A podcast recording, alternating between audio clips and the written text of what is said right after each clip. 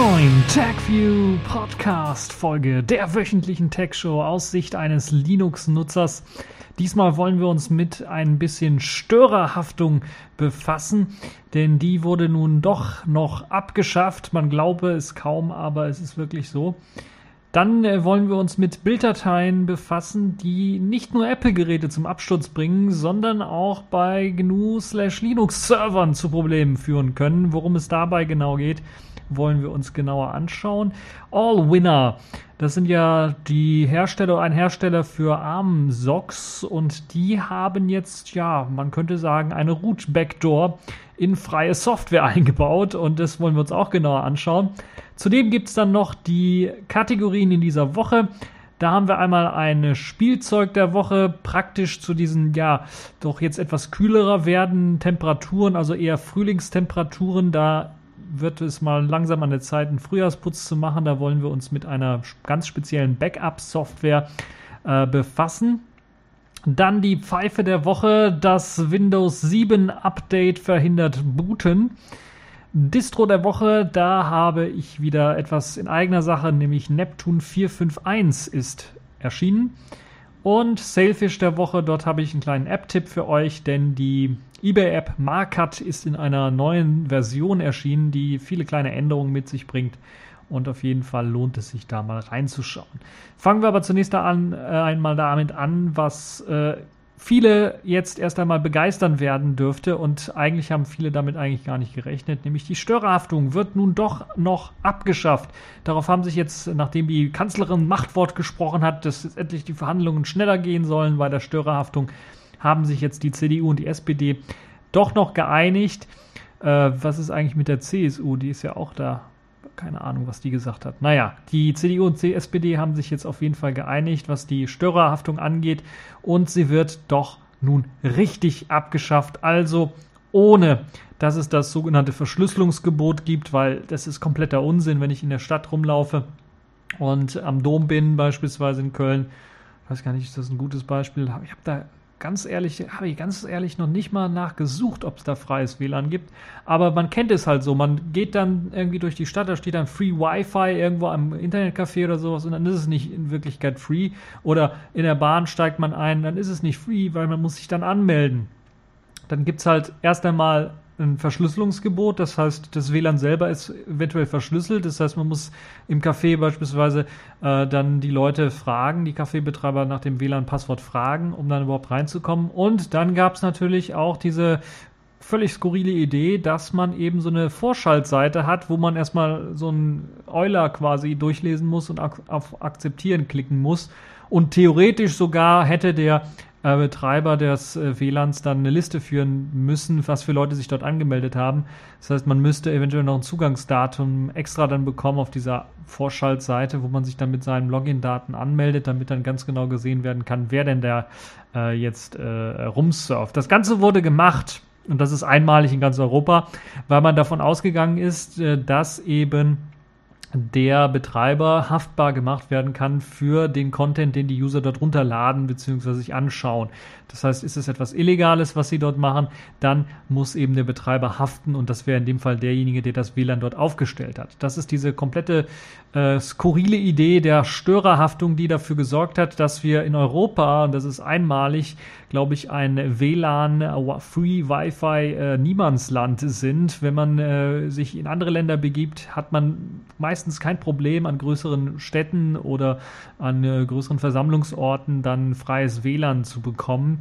Das heißt, dann muss man sich nicht anmelden. Da gibt es freies WLAN in dem Sinne, dass da auch keine Verschlüsselung benutzt wird, sondern man kann dann direkt hinein. Jetzt werden natürlich einige sagen, hey, Verschlüsselung wäre gar nicht mal so schlecht, weil dann kann auch jeder irgendwie mitsniffen, was der andere Kollege dort macht. Ja, das sind halt eben Vor- und Nachteile, die man dort hat. Deshalb sollte man getunlichst dann eben äh, SSL-Verschlüsselung einsetzen, wenn man in solchen freien WLANs in Zukunft dann mit, ähm, mit ohne, das ist auch ein gutes Wort, also ohne Verschlüsselung dann, äh, ohne WLAN-Verschlüsselung dann rumsurft. Also ist generell eine gute Idee, wenn man äh, wirklich sich irgendwo anmelden möchte und Sachen machen möchte, ein Passwort versenden möchte, dass man das nicht im Klartext macht, sondern dass das verschlüsselt wird. Aber das nur so am Rande. Ja, betroffen waren vor allen Dingen dann natürlich auch solche Projekte wie Freifunk und natürlich die Leute, die so einen Freifunk-Router sich aufgestellt haben oder ganz allgemein sein, ihr WLAN freigegeben haben. Das geht ja in WGs zum Beispiel oder so, ist das ja auch äh, nichts Unübliches. Und ja, die Freifunker waren da betroffen, äh, die halt eben äh, dann das Ganze so gelöst haben, dass sie dann gesagt haben, wir gründen einen Verein und die Leute, die jetzt eine Freifunkbox aufstellen wollen, müssen Mitglied im Verein sein. Und wenn es dann Probleme gibt, wird der Verein kontaktiert und nicht der, die Privatperson, die eben dieses, äh, diese WLAN-Station aufgebaut hat. Das wird in Zukunft dann nicht mehr nötig sein, wird wahrscheinlich weiterhin ein Verein irgendwie bleiben, aber es wird nicht mehr unbedingt notwendig sein, das zu machen. Äh, das war also die erste Reaktion auf das erste Stör Störerhaftungsgesetz, könnte man fast schon sagen, oder äh, die Meinung, die, die es dazu gab. Und in der nächsten Woche bereits soll das Gesetz beschlossen werden und dann im Herbst in Kraft treten. Das heißt die Abschaffung der Störerhaftung. Man fragt sich wirklich, warum man da nicht schon eher drauf gekommen ist. Also ist der gesunde Menschenverstand. Äh, ein Politiker braucht einfach nur ins EU-Ausland zu fahren und hätte dann sich die Situation dort anschauen können und gemerkt, ja, das ist richtig geil. Man kann da einfach in Paris am, am, am ähm, äh, am Eiffelturm dann in, ins WLAN kostenlos rein und seine E-Mails checken und muss dann nicht irgendwelche Passwörter sich raussuchen oder dann irgendwo Vorschaltseiten anmelden und so ein Kram machen. Ähm, also ich frage mich ganz ehrlich, wie man auf die Schnapsidee gekommen ist mit dieser Störerhaftung. Und äh, das kann auch einfach nicht richtig funktionieren. Und es hat eben dafür geführt, dazu geführt, dass viele Cafés und äh, äh, Leute, die eben ein, Freifunk oder ein, ein freies WLAN anbieten wollten, dann einfach gesagt haben, nö, die rechtlichen Hürden sind einfach zu groß, das mache ich nicht mit. Und deshalb haben, hat es äh, eben in Deutschland keine Verbreitung gefunden, äh, wie in anderen Ländern. Und das ist halt dann sehr schade, weil wir sind so Sa Sachen Internet und freier Internetzugang nicht nur, was Geschwindigkeiten angeht, nicht nur, wenn ich mir andere EU-Länder ähm, anschaue, also zumindest die meisten, die, die, die meisten, die ich so kenne, wenn man da auch sich die Datentarife anschaut, die es für Mobilfunk gibt, äh, das ist ja fast lächerlich, was wir hier haben. Da kriegst du äh, hier, was weiß ich, 3 Gigabyte und danach wird gedrosselt. Dann kriegst du in anderen Ländern, Skandinavien beispielsweise, wenn du da mh, hm, das gleiche Geld bezahlst, kriegst du da 30 Gigabyte und danach wird gedrosselt.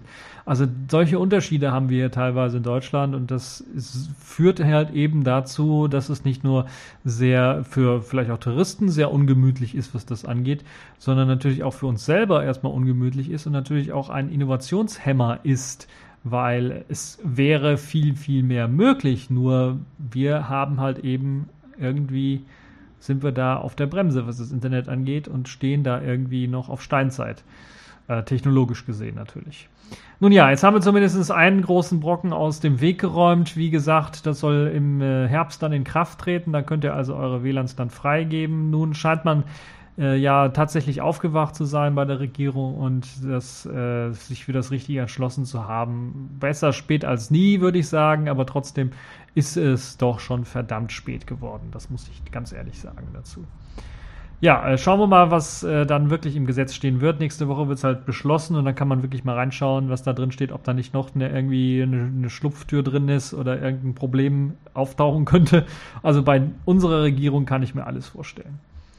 Kommen wir mal zum nächsten Thema. Wir haben ja schon mal vor paar Wochen oder ich habe mal vor paar Wochen das äh, Thema angesprochen, Bilddateien, die eben Apple-Geräte lahmgelegt und zum Absturz gebracht haben. Das war in dem Fall eine Bibliothek, im Apple-System, die global für, ich glaube, es waren PNG-Dateien zuständig war und dazu geführt hat, dass wenn da kompromittierte Dateien ähm, gesendet worden sind, dann äh, dieses ganze, die ganze App-Landschaft dort abgestürzt ist. Und bei iOS hat das äh, halt eben dazu geführt, dass halt eben Springboard abgestürzt ist, also der Homescreen, hm, der Compositor, das Hauptprogramm äh, abgekratzt ist. Ja, jetzt sind auch GNU slash Linux Server betroffen und zwar auch wieder mit Bilddateien. Äh, jetzt kein libpng-Fehler, aber es geht jetzt zumindestens um die Bibliothek oder im weitesten Sinne Bibliothek, um das äh, Bildmanipulationstool Image Magic, das eben ähm, sehr, sehr viel Magic in sich hat, dass es jetzt auch modifizierte Bilddateien get als getarnte Python-Skripte ausführt und somit dann auch eine Hintertür für Angreifer auf dem Server öffnen könnte, wenn auf dem Server eben Image Magic verwendet wird. Beispielsweise äh, könnte es dort verwendet werden, um, wenn man ein Avatarbild hochlädt, dass das ordentlich zusammengeschnitten wird bzw. verkleinert wird oder in die verschiedenen Größen gepackt wird hm, um äh, dann auf verschiedenen, äh, an verschiedenen Stellen äh, benutzt werden zu können. Das wäre so eine Geschichte. Image Magic muss dabei nicht direkt verwendet werden, sondern es kann auch eben deshalb ist es ja auch so beliebt, äh, in zahlreichen Wrappern äh, eingesetzt werden. PHP, Ruby, auch selbst Node.js hat halt eben so einen Wrapper für eben Image Magic.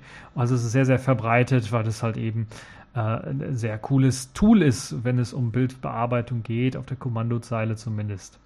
Ja, es wird als, als äh, zentrales Kommandozeilenwerkzeug dann auf vielen Servern verwendet, um halt eben, wie ich hier gesagt habe, Bilddateien, Bilddateien zu bearbeiten, also das Schneiden und so weiter, aber nicht nur dafür, sondern auch das Umwandeln. Also wenn man eine Bilddatei in einem anderen Format irgendwie braucht, dann wird es halt eben auch fürs Umwandeln benötigt. Ähm, vor allen Dingen die Server sind natürlich betroffen, die auf, ähm, äh, also die eben äh, das äh, ImageMagick einsetzen.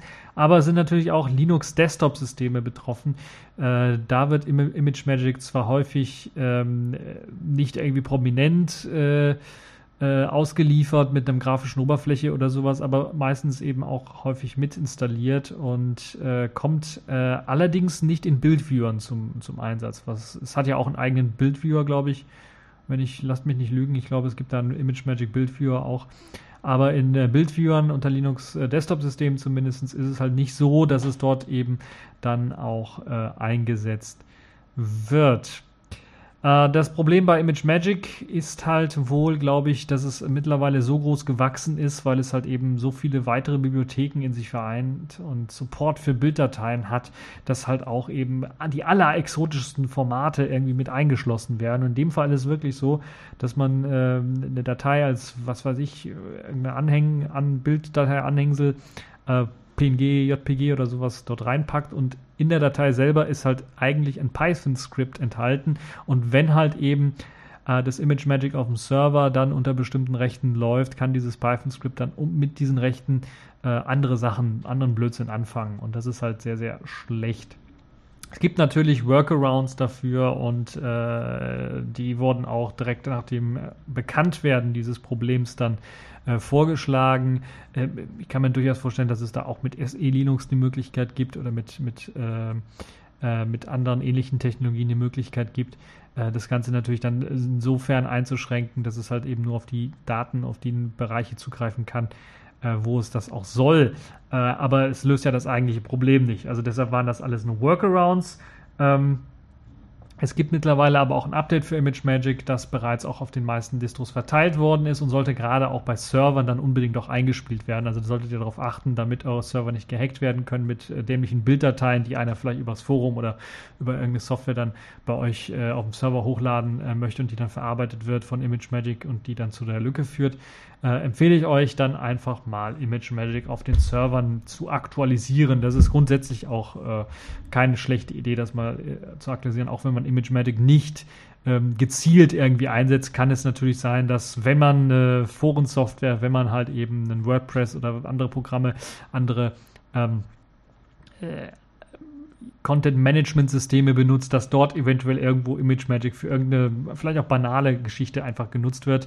Und äh, aus dem Grund empfehle ich euch da ganz einfach euren Server mal zu aktualisieren und ImageMagick äh, zu aktualisieren. Müsst auch nicht neu starten oder sowas, reicht einfach nur äh, ImageMagick zu aktualisieren. Ja, das war also, das ist nicht die Pfeife der Woche geworden. Das liegt ganz einfach daran, weil es dort einfach noch eine größere Pfeife gab. Da hat Microsoft wieder reingeschlagen, aber da kommen wir gleich nochmal zu. Ja, kommen wir jetzt zur Firma Allwinner. Allwinner ist ja eigentlich bekannt dafür, ARM-Entwicklungsboards äh, zu machen und Socks herzustellen. Äh, hat sich so in letzter Zeit ein bisschen was zurückgezogen, würde ich mal fast schon behaupten, weil es ja nur noch hm, drei große Anbieter gibt, glaube ich. Huawei mit ihrem Kirillin, glaube ich, äh, Chipsätzen, äh, Qualcomm mit Snapdragon und MediaTek. Und der Rest hat sich so ein bisschen was zurückgezogen. Äh, äh, Samsung äh, mit ihren Exynos, habe ich das vergessen zu sagen. Also drei, das sind so die drei großen mm, und mehr gibt es eigentlich gar nicht. Und Allwinner äh, hat sich auch so ein bisschen zurückgezogen. Da gab es auch Probleme mit der GPL und den ganzen Gedönse.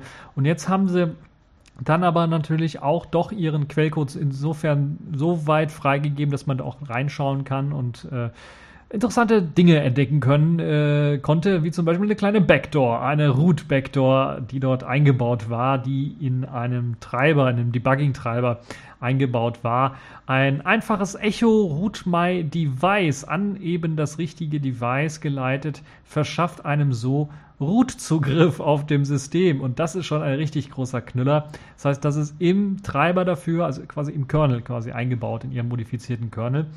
Äh, die Backdoor ist äh, aufgeflogen, da Allwinner natürlich die Modifikation des Linux-Kernels unter die GPLv2 stellen muss und das dann auch getan hat und man das auf GitHub einfach einsehen konnte. Interessanterweise sind erstaunlich viele auch bekannte Entwicklerboards äh, dann betroffen, die einen Allwinner-Chip verwenden äh, oder zumindest dann auch diesen Kernel verwenden der Orange Pi beispielsweise, verschiedene, ähm, also nicht alle, aber einige Boards von, von dem Banana Pi, ich, ich kenne die jetzt nicht alle auswendig, aber einige davon sind betroffen. Äh, NanoPi, der QB Truck Plus und viele, viele mehr. Also eine ganze Reihe von solchen Boards sind dann betroffen, die halt eben diese ähm, ja, Root Backdoor haben. So muss man es eigentlich sagen, weil es ja im Grunde genommen eine Root Backdoor ist. Es ist natürlich aber so offensichtlich, äh, weil es ja auch im Quellcode drin war und äh, was halt auch so, so ein easy peasy Gedönse ist und da der Code ja auch eigentlich im Debugging-Bereich dieses Treibers drin und abgelegt war, kann man also nicht von irgendwie einem böswillig absichtlich eingebauten Hintertürchen reden, sondern eher von einem Versehen der Entwickler reden, die das einfach eingebaut haben, wahrscheinlich aus Testzwecken und dann einfach vergessen haben. Wobei ich mir dann natürlich auch die Frage stelle, warum zum Geier muss man selbst zu Debugging-Zwecken so einen Code dort einbauen? Also es bleibt mir irgendwie komplett schleierhaft, wie man sowas einbauen muss da drin, um irgendwie zu arbeiten. Vielleicht ist das auch so ein bisschen äh, zeigt so ein bisschen die Mentalität der Entwickler bei Allwinner, äh, schnell ein Problem zu lösen und dann nicht darauf zu achten, was man da eigentlich in Wirklichkeit gemacht hat. Das ist nämlich eine Root Backdoor, äh, die den einen vielleicht freuen wird, weil er dann halt eben äh, die Möglichkeit hat, vielleicht auf seinem uralten Allwinner-Gerät, wo sowieso keine Updates mehr installiert sind, dann mal Root-Zugang zu, Zugriff zu bekommen, um dann ein paar Sachen vielleicht mal zu aktualisieren oder eine andere ROM zu installieren oder was auch immer. Äh, auf der anderen Seite ist es natürlich auch, ich weiß nicht, ob es das erste Mal ist, aber es ist wirklich prominent mal das erste Mal, dass ich davon gehört habe, dass es eine Root Backdoor auch in freier Software gibt. Das heißt, wir sind äh, die, die Freiheit der Software, die, der, die, die, und die Einsehbarkeit des Codes bewahrt uns auch nicht davor, dass es eben solche Backdoors dann eventuell auch gibt. Gerade in etwas komplizierterer Software der Kernel ist äh, aus meiner Sicht ein komplizierteres, äh, komplizierterer Fall. Und das, das Traurige, aber oder das Erschreckende an dem Ganzen ist, wenn man mal bei GitHub nach diesem Root My Device gesucht hat, dann findet man unzählige weitere GitHub-Repos, die halt eben den Code einfach eins zu eins übernommen haben. Das heißt, ich gehe davon aus, dass weitere Geräte oder weitere Software davon betroffen sein könnte, äh, die halt eben den Code einfach übernommen hat. Und das ist vielleicht auch so, äh, eine Sache, wo ich sagen würde, kopflos einfach mal Code übernehmen, ohne dann mal ein bisschen was genauer drauf zu schauen, äh, sollte man vielleicht so nicht machen. Aber nun ja, das ist halt eben das Problem. Ich bin mir relativ sicher, dass dieses Problem nicht nur bei freier Software äh, existiert, dort vermehrt existiert, bedingt durch die Freiheit natürlich, aber wenn man sich ähm, in einem Konzern zum Beispiel umschaut und da wird irgendwie Software geschrieben, äh, die man halt eben dann auch proprietäre Software, die dann äh, geschrieben wird, die man dann halt auch innerhalb des Konzerns für verschiedene Produkte nutzen kann, dann äh, kommt es auch äh, sicherlich dazu, dass da Copy and Paste gemacht wird und dann auch sinnlose oder Bugs oder ähm, Backdoors dort einfach mitkopiert werden und, und äh, ja, das ist, glaube ich, äh, nichts Außergewöhnliches. Das ist einfach liegt in der Natur der Sache. Wir Menschen sind halt eben erstens sehr faul und zweitens sind wir, oder Programmierer im äh, Speziellen, die wollen nicht immer alles neu schreiben. Aber äh, vor allen Dingen sind wir halt eben auch so, dass wir Fehler machen. Wir machen einfach Fehler. Und äh, in dem Fall war es äh, mit Sicherheit kein äh, absichtlicher Fehler, kein absichtlicher Root Backdoor, die dort platziert worden ist äh, wie ich hoffe, sondern das war einfach ein menschliches äh, Versagen in dem Sinne, dass sie einfach vergessen haben, diese Debugging-Funktion wieder rauszunehmen. Nun ja, hoffe ich zumindest. So, äh, dann sind wir jetzt mit den News der Woche so, die ich so zusammengesammelt habe. Am Ende machen wir mal weiter mit äh, den Kategorien in dieser Woche. Accepted. Connecting. Complete. System activated. All systems operational.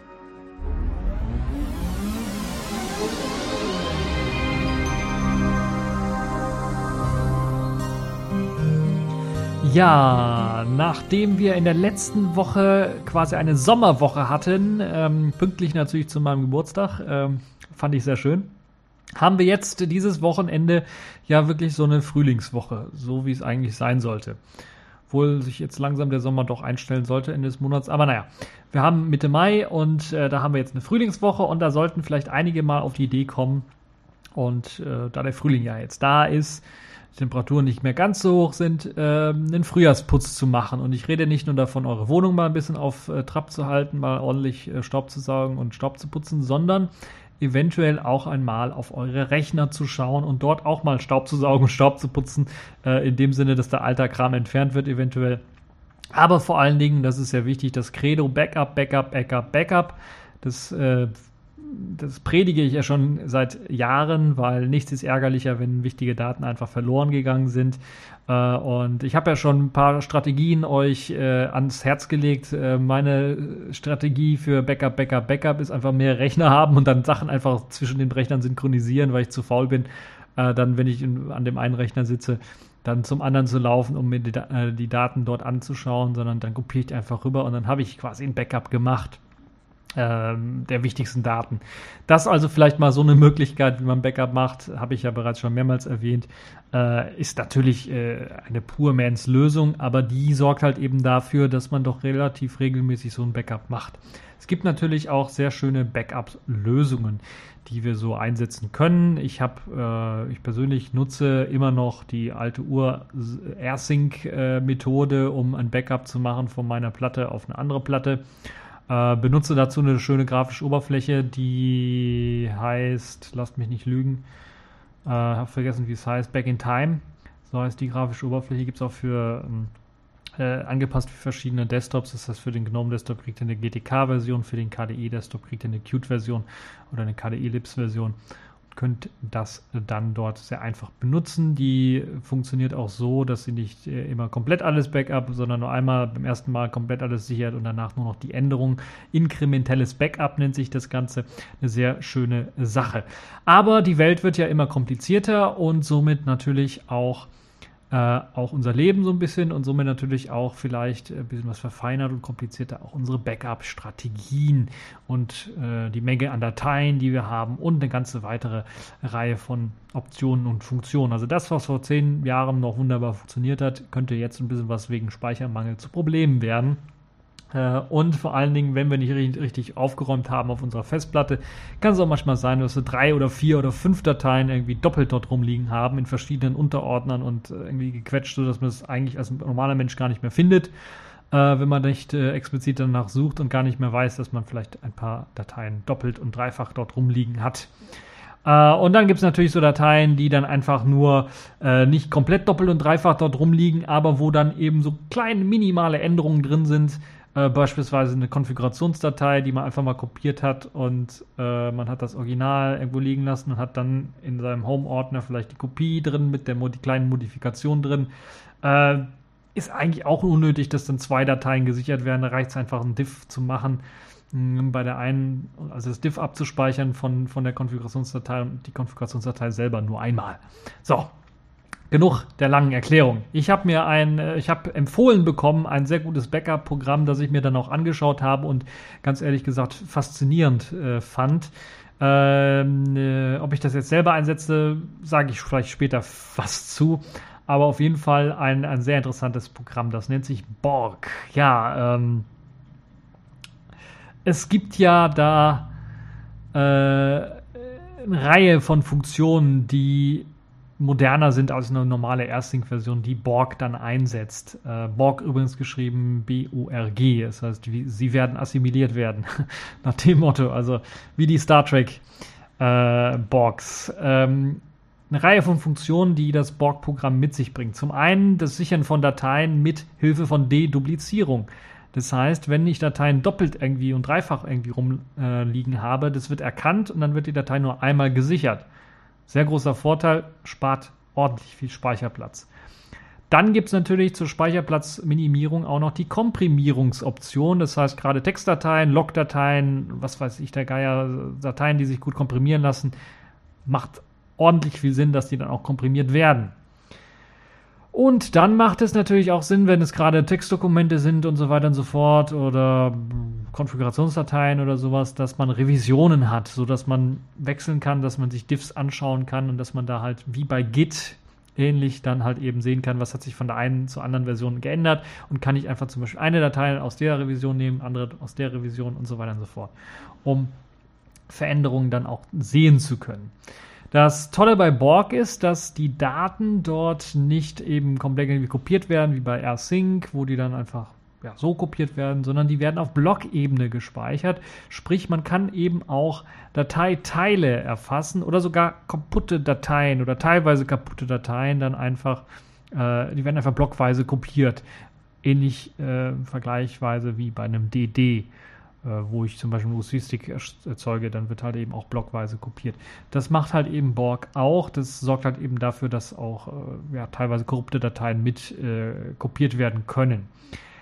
Das äh, weitere Tolle ist, dass auch ACL-Rechte und erweiterte Attribute dann mitgespeichert werden, so dass ich da keinerlei Probleme habe, wenn ich wieder was herstellen möchte, dass das irgendwie falsche Rechte hat oder sowas nicht mehr funktioniert. Gerade bei Konfigurationsordnern oder Dateien ärgerlich, wenn dann äh, ich erstmal gucken muss, wie die Rechte waren. Gerade bei so Geschichten wie Webserver sichern oder sowas, wo dann äh, spezielle Gruppen vielleicht dort gespeichert sind und also spe spezielle Zugriffsrechte und ACL-Rechte gespeichert sind für die Dateien da macht es ordentlich viel Sinn, äh, das dann auch mitzusichern.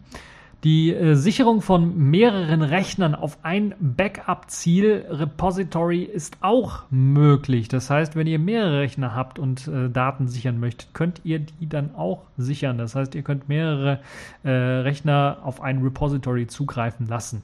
Repository, das hört sich verdammt nach Git an. Oder nach äh, Paketverwaltung. Ja, so funktioniert nämlich das Ganze. Bei Borg werden eben diese mm, äh, Backup, Backups äh, als Repository bezeichnet, das heißt als äh, ja, Sammlung quasi. Und äh, die können, diese Sammlung kann halt eben mehrere Quellen beinhalten. Das können also mehrere Rechner sein, die dann eben auf ein Backup schreiben oder die in ein Backup schreiben. Auch eine sehr nützliche und nette Funktion, wenn es zum Beispiel um Bilddateien geht. Ich möchte alle meine Bilder sichern und habe die vielleicht zwischen zwei, drei Rechnern nicht synchron gehalten, nicht immer. Habe vielleicht äh, meine Urlaubsbilder auf dem Rechner, wo ich meinen Urlaub äh, mit verbracht habe, auch drauf, aber habe sie nicht auf meinem Zuhause-Rechner. Und ich möchte aber trotzdem, dass das im Backup landet. Dann kann ich halt eben und im gleichen Backup landet vor allen Dingen, in meinem Bilder-Backup landet, in meinem Bilder-Repository-Backup landet von Borg, dann kann ich halt eben das Ganze so einstellen, dass eben von zwei Quellen dann in ein äh, Backup gespeichert wird und dass ich dann alle Dateien dort drin habe. Also eine sehr schöne Geschichte. Repositories können auch mit einem Passwort geschützt werden, beziehungsweise werden es sogar standardmäßig mit einem Passwort geschützt, sodass sie halt eben auch relativ sicher sind. Das heißt, die Dateien liegen da nicht wie bei einem AirSync, wo einfach nur kopiert wird, einfach frei auf der Platte irgendwie rum, sondern natürlich auch bedingt durch die Deduplizierung, Komprimierung, Revision, ähm, liegen sie dann halt eben äh, in einem passwortgeschützten Bereich herum. In einem speziellen Bereich, also nicht frei auf der Platte irgendwie. Ja, Borg ist ein Programm, das es dann derzeit nur auf der Kommandozeile gibt. Es gibt zwar ja ein paar grafische Oberflächen oder Versuche, grafische Oberflächen dafür zu schaffen, aber dazu vielleicht später mehr. Es kommt mit so ja, Git-ähnlichen Parametern daher. Verwundert auch nicht. Ich habe ja von Repositories beispielsweise geredet. Und äh, ja, man kann halt dann eben mit einfachen Befehlen das Ganze steuern und nutzen. Äh, man kann äh, viele Sachen dort einstellen, eine ganze Reihe von Sachen einstellen. Ich will jetzt nur mal so einen Weg beschreiben und nicht alles beschreiben, weil da gibt es halt unzählige Funktionen. Ich habe ein paar aufgezählt schon, die das Ganze hat. Aber man kann halt eben zum Beispiel festlegen, wie viele Backups äh, behalten werden sollen, also wie viel gemacht werden sollen beispielsweise und wie viel davon zum Beispiel behalten werden sollen. Zum Beispiel kann ich so einfach sagen, äh, mache für mich äh, jeden Monat drei Backups, die du dann behalten sollst. Das heißt, mache vielleicht innerhalb des äh, ähm, äh, Monats mache vielleicht äh, jeden Tag ein Backup, aber wenn der Monat abgelaufen ist, behalte dann nur noch drei davon. Macht, glaube ich, Sinn, ne? das irgendwie äh, äh so zu machen. Also das wäre zum Beispiel ein Szenario, wie man es machen könnte. Äh, die Dateien liegen zwar dann in diesem speziellen Repository, wie ich gesagt habe, und können einfach nicht so einfach irgendwie bei einem Fremdsystem gelesen werden. Das ist vielleicht ein, ein kleines Nachteilchen, wenn ihr dann eben kein Linux-System benutzt, weil das ist hauptsächlich für Linux eben äh, geschrieben worden, wobei auch OS 10 unterstützt werden sollte, im Grunde genommen. Bei Windows bin ich mir nicht ganz sicher, ob das dann unterstützt wird. Äh, momentan sieht, sieht es halt so aus, dass es vornehmlich für Linux gedacht ist. Ähm, es sieht halt, eben so aus, dass ihr, äh, dass ihr die Dateien in diesem speziellen Repository drin habt und sie können eben auf Fremdsystemen nicht so einfach gelesen werden. Es gibt aber die Möglichkeit, das dann als ganz normales Dateisystem einzubinden mit Hilfe von Fuse. Kann halt eben dieses Repository eingebunden werden und also lässt sich eben das ganze Backup, Backup, eben auch als virtuelles Laufwerk einbinden und so lassen sich dann äh, lassen sich vielleicht alle Dateien wiederherstellen, aber auch einzelne Dateien wiederherstellen, anschauen äh, und so weiter und so fort, herauskopieren. Und dann kann man sonst was mit diesen Dateien dann machen. Das heißt, man kann es halt eben dann auch eben als Laufwerk mounten. Eine sehr schöne, nette Geschichte. Also insgesamt ein sehr, sehr mächtiges Backup-Tool das äh, momentan eben hauptsächlich nur für die CLI Command Line Interface äh, Liebhaber zu gebrauchen ist. Äh, für die GUI-Liebhaber, die eine grafische Oberfläche haben wollen, gibt es eine HTTP-Oberfläche, die sich äh, in Entwicklung befindet. Das macht vielleicht Sinn, gerade wenn man äh, ein Backup von einem Server machen möchte oder sowas, per HTTP drauf zuzugreifen.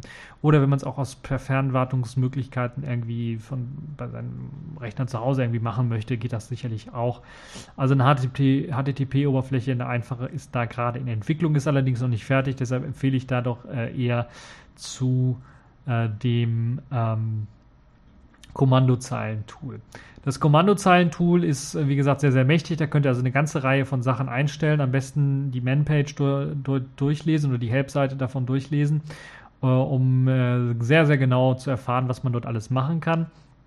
Sehr schön und das würde ich allen erstmal ans Herz legen, ist beispielsweise mal anzufangen, äh, sich ein Repository aufzubauen, mal so testweise was äh, dort reinpacken, was weiß ich, äh, seine Musiksammlung zum Beispiel oder irgendwas, was man da so hat an, an Dokumenten oder irgendwie sowas Einfaches, was vielleicht auch schneller geht.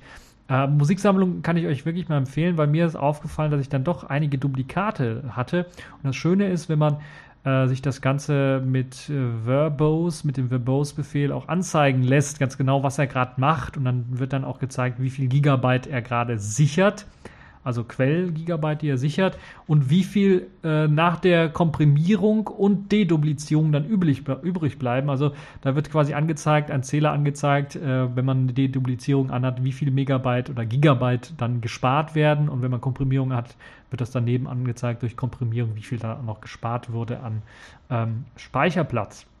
Da ist mir doch aufgefallen, dass ich dort einige wahrscheinlich Duplikate habe in, in, in den Dateien äh, gerade Musikdateien, weil halt eben dann doch äh, ja, fast ein Gigabyte zu, zusammenkam an äh, Sachen, die er da gespart hat, an, an äh, Deduplizierung, was ich dann doch recht interessant fand. Ja, also das lässt sich äh, dort sehr schön äh, einsehen auch. Also kann ich allen nur wärmstens ans Herz legen. Wir sind die Borg. Sie werden assimiliert werden. Ja, das Spielzeug der Woche also Borg. Kommen wir zur Pfeife der Woche. Das ist, äh, wie ich ja bereits schon angekündigt habe, wieder mal gelungen, Microsoft die Pfeife der Woche rauszuhauen. Nämlich ein Windows 7 Update haben sie herausgegeben, das den PC schrottet. Nun ja, nicht ganz schrottet, wäre vielleicht nicht ganz richtig, aber für die meisten Leute schrotten wird. Denn in diesem Fall sind das UEFI Asus Mainboards, die betroffen sind, die nach dem Einspielen des Updates den Bootvorgang des Systems einfach abbrechen. Und das mit einer Fehlermeldung, dass Secure Boot Vali äh, Violation äh, ausgebrochen ist. Also Secure Boot Violation, damit wird halt eben gemeldet.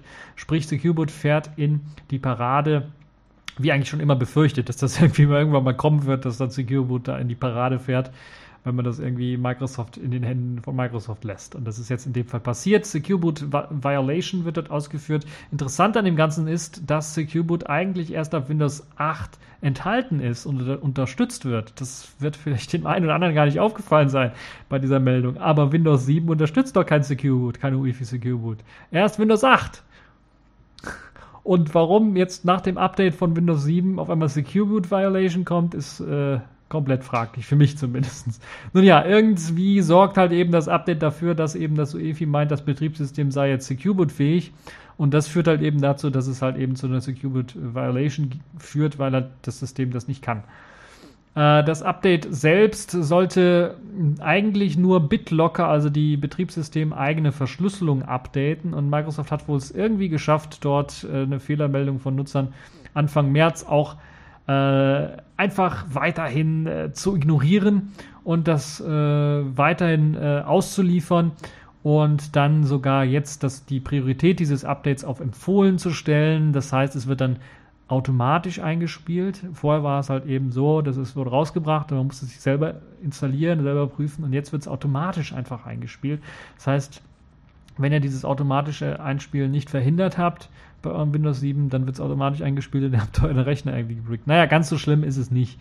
Also man kann den Rechner wieder beleben. Es gibt die Möglichkeit eben als Workaround äh, in den äh, Einstellungen reinzugehen des UEFIs und dort ähm, entweder Secure Boot komplett abzuschalten, falls das überhaupt möglich ist. Von den Screenshots, die ich jetzt gesehen habe, äh, und das ist erschreckend, finde ich aus meiner Sicht, äh, lässt sich das dort gar nicht überhaupt einstellen, Security auszuschalten, was ausgegraut ist und man kann es nicht irgendwie ausschalten. Vielleicht muss man irgendwo anders noch ein Häkchen setzen, dann geht es. Ich weiß es nicht, bin mir nicht sicher.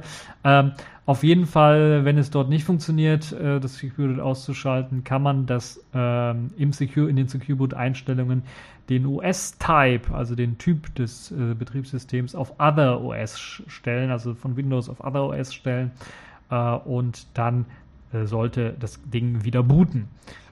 Also das die Pfeife der Woche. Ich glaube, ich finde ganz zu Recht, weil sowas sollte einfach nicht passieren. Das ist einfach, und das zeigt auch nochmal diese riesengroße Scheiße, die sich U-Boot eigentlich ist, weil es einfach nichts anderes ist. Es ist, es macht nichts sicher. Es macht 0,0 sicher. Es wird meistens eben für Probleme zu Problemen führen und es ist halt eben ein riesiger Pain in the Ass für alle Entwickler, äh, von Alternativen, die jetzt nicht Windows heißen. Und Microsoft kriegt so viel Macht in den Arsch geblasen mit dieser Secure Boot UEFI-Funktion. Die haben so viel Macht damit, dass sie einfach sagen können, wir sind der Herr der Keys, weil alle Leute wollen natürlich ein Windows-System haben oder die Hersteller werden gezwungen, Windows-Systeme zu unterstützen und dann die Keys von Microsoft einzubauen. Das heißt, wenn da so ein FreeBSD oder ein Linux-Typ vorbeikommt, muss er unsere Keys benutzen und wenn wir keinen Bock mehr haben auf FreeBSD oder Linux, dann können wir die Keys einfach sperren und dann ist Schicht im Schacht. Ja, ähm, das also so ein kleiner Rant, vielleicht auch noch zur Pfeife der Woche äh, und zur ganzen Secure EFI-Geschichte, äh, wo ich mich strikt weigere, sowas nutzen zu müssen, weil das einfach komplett für den Arsch ist. Nun ja, das so meine Meinung, äh, was äh, meine etwas vielleicht auch äh, härtere Meinung zu dem ganzen Thema. Machen wir mal weiter mit der Distro der Woche. Kommen wir direkt mal zu einem ordentlichen, vernünftigen GNU-Linux-System, nämlich Neptune 451 ist erschienen. Ja, Neptune habe ich äh, wieder mal rausgegeben, beziehungsweise es gibt eine neue Version davon. Äh, was hat sich großartig geändert? Warum habe ich das mit ins Programm genommen?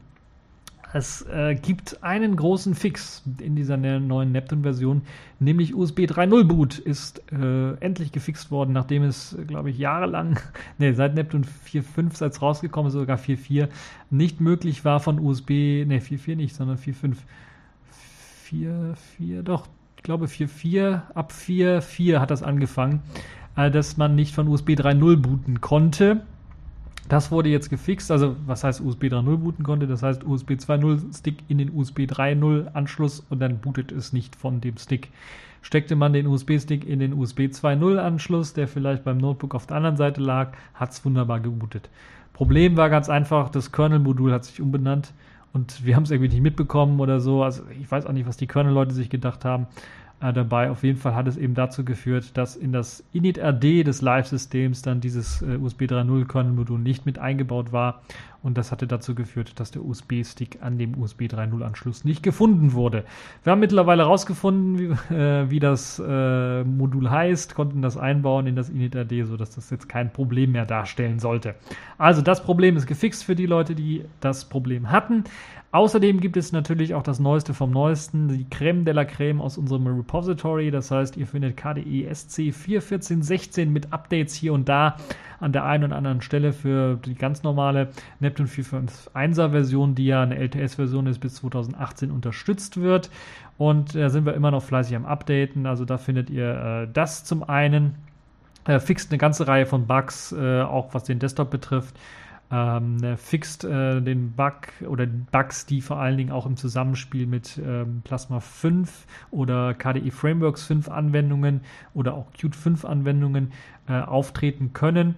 Äh, bin mir sicher, viele Leute werden sowieso eher auf die KDE Vorlebs Version weiterhin setzen, weil das halt eben LTS ist und bei uns standardmäßig drin ist. Aber für die Leute, die das halt eben äh, auch einsetzen, die neueren äh, Programme, die äh, werden das Problem dann nicht haben. Gleichzeitig haben wir auch die Plasma 5 ISO, die Test ISO, die ja immer noch in, als Test Dort steht geupdatet. Sie kommt jetzt mit Plasma 5.6.2 und KDE Frameworks 5.21 daher. Viele, viele Updates, viele, viele Fixes am Desktop vor allen Dingen, aber natürlich auch an den ganzen Frameworks, äh, die halt eben dazu, da, äh, dafür sorgen, dass das System fluffiger läuft, schneller läuft, weniger fehleranfällig ist und äh, weniger Bugs und Abstürze hervorruft.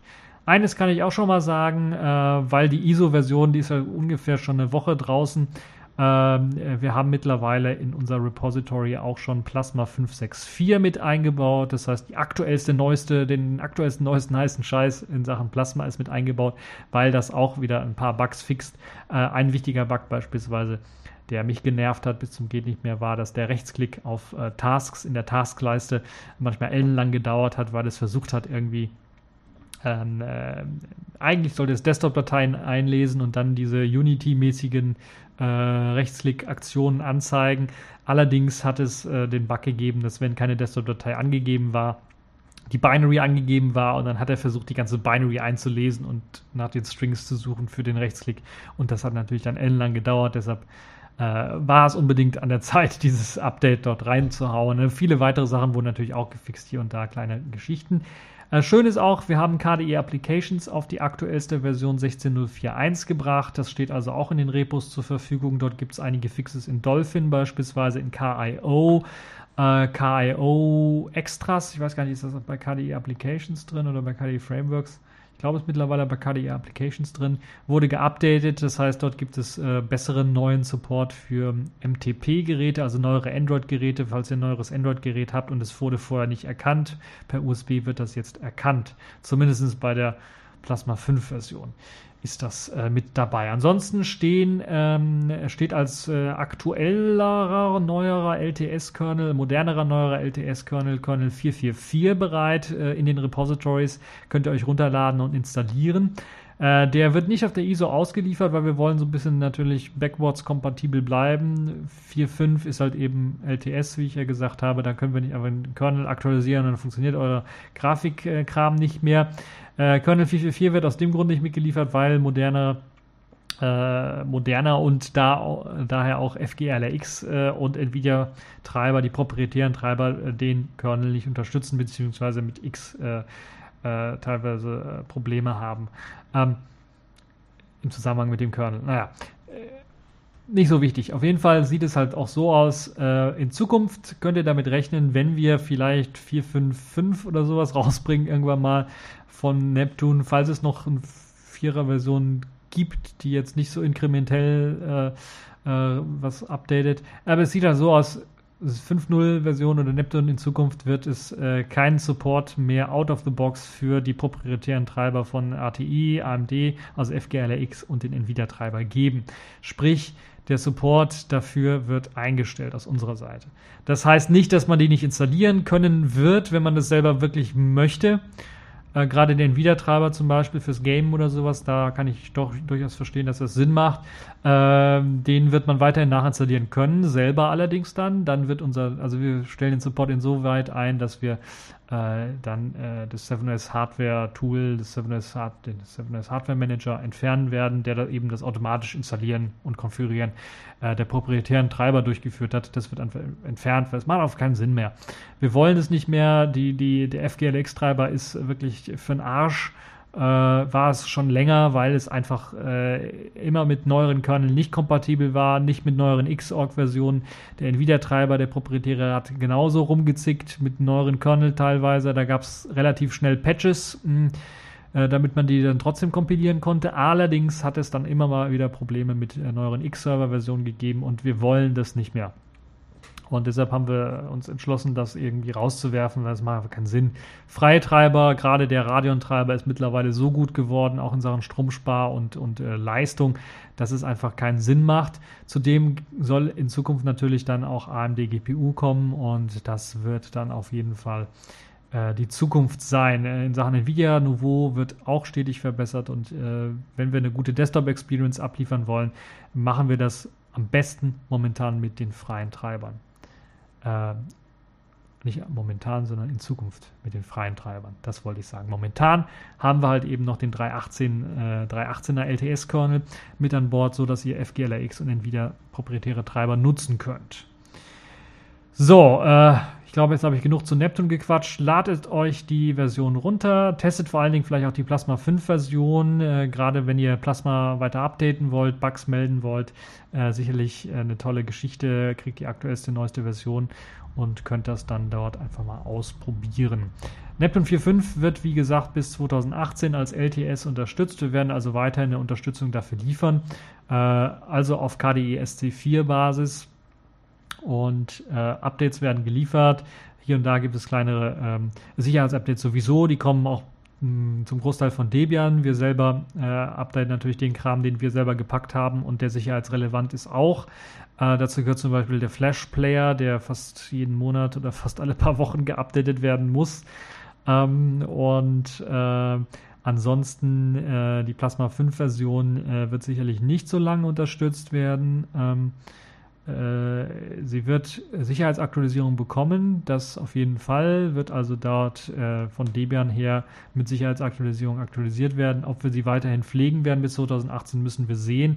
Liegt eben daran, da Neptun 5 äh, vor, in den Startlöchern quasi steht und wir da auch ähm, versuchen zusammenzuarbeiten mit der Netrunner-Distribution um da was Vernünftiges auf die Beine zu stellen in Sachen äh, Debian-basierten, äh, sehr guten Plasma-System.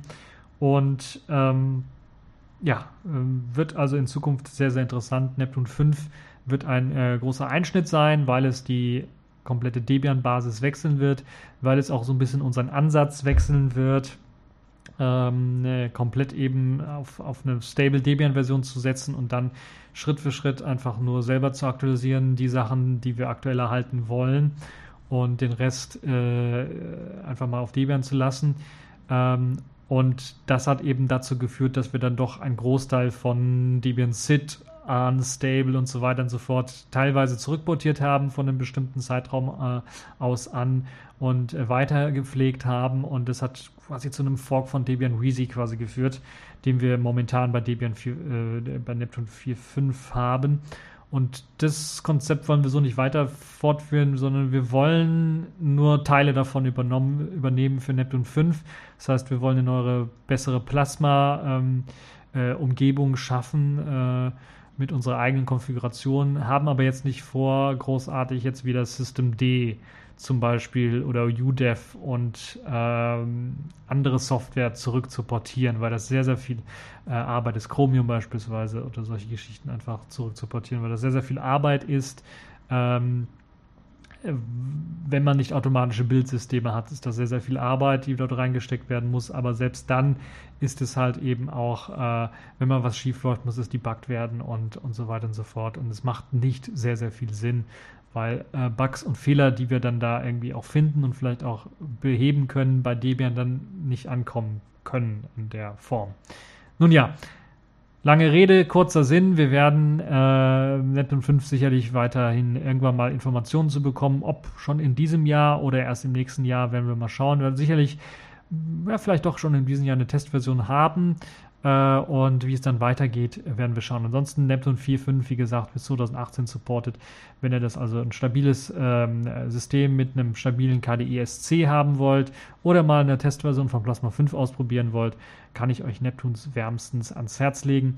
Anderer kleiner Vorteil für den einen oder anderen, ihr kriegt dann direkt Support von mir, wenn ihr Probleme habt. Also müsst ihr nicht irgendwo bei jemandem Unbekannten dann irgendwie was schreiben, sondern könnt mir dann direkt schreiben und ich äh, hoffe, äh, dass ich euch dann äh, ordentlichen Support leisten kann. So, äh, genug dazu. Jetzt haben wir genug Eigenwerbung gemacht für Neptun. Kommen wir zum Sailfish der Woche. Dort habe ich mir in der Woche äh, eine kleine App rausgesucht, die nach längerer Zeit, längerer Zeit jetzt dann doch mal wieder aktualisiert worden ist. Und zwar ist das Markat auf Version 07. Ich hoffe, ich habe es richtig ausgesprochen. Das ist nichts anderes als ein eBay-Client. Der war auf Version 05, glaube ich, irgendwie stehen geblieben. Dann kam jetzt in der letzten Woche 06 raus und kurz danach 07 raus. Mit vielen, vielen Veränderungen. Ähm, ein eBay-Client, der vorher einfach nur anonym die eBay-Seite durchsucht hat irgendwie. Da konnte man also nicht seine auf eine Beobachtungsliste irgendwie einen, einen äh, einen Artikel stellen oder was kaufen direkt, sondern musste halt dann in den Webbrowser reingehen. Es wurde jetzt so weit geupdatet, dass man sich jetzt nun anmelden muss, also nur noch mit Anmeldung möglich. Vielleicht für den einen oder anderen, der gesehen hat, da gibt es ein Update, vielleicht abschreckend. Vielleicht sollte man doch noch die ältere Version verwenden. Ich weiß nicht, ob vielleicht das wieder eingeführt wird in einer späteren Version, dass man da auch ohne Anmeldung das Programm benutzen kann. Es gibt teilweise neues äh, User Interface ein äh, paar Sachen sind äh, weg, also aus Untermenüs irgendwie verschwunden und in andere Menüs reingewandert. Äh, ist insgesamt ein bisschen was logischer aufgebaut, wie ich finde. Man kann schneller die Einstellungsmöglichkeiten finden, um beispielsweise ähm, äh, Filterungsfunktionen äh, aufzurufen, um bestimmte äh, Sachen besser filtern zu können. Es gibt schnellere Ladezeiten, dafür sorgen vor allen Dingen erhöhte Caches oder die Bilder werden alle komplett gecached. Und es wird eine neue eBay API äh, verwendet, äh, also API verwendet von eBay, die eben dafür sorgt, dass man äh, bessere Suchergebnisse hat und mehr findet. Ähm, es gibt Indikatoren für eBay Plus, eBay Premium Service, Top-Rated äh, Listings und so weiter und so fort. Ähm, es gibt eine Möglichkeit, verschiedene ähm, ähm, Länder auszuwählen, wo eben zum Beispiel hin äh, geliefert wird und das wird dann einem auch irgendwie angezeigt.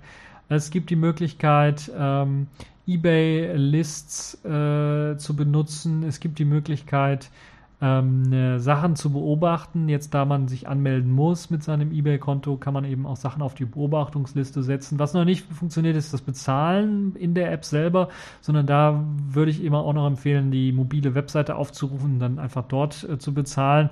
Äh, ist noch Version 07, deshalb kann man das noch verkneifen. Version 1.0 hätte ich mir das schon gewünscht.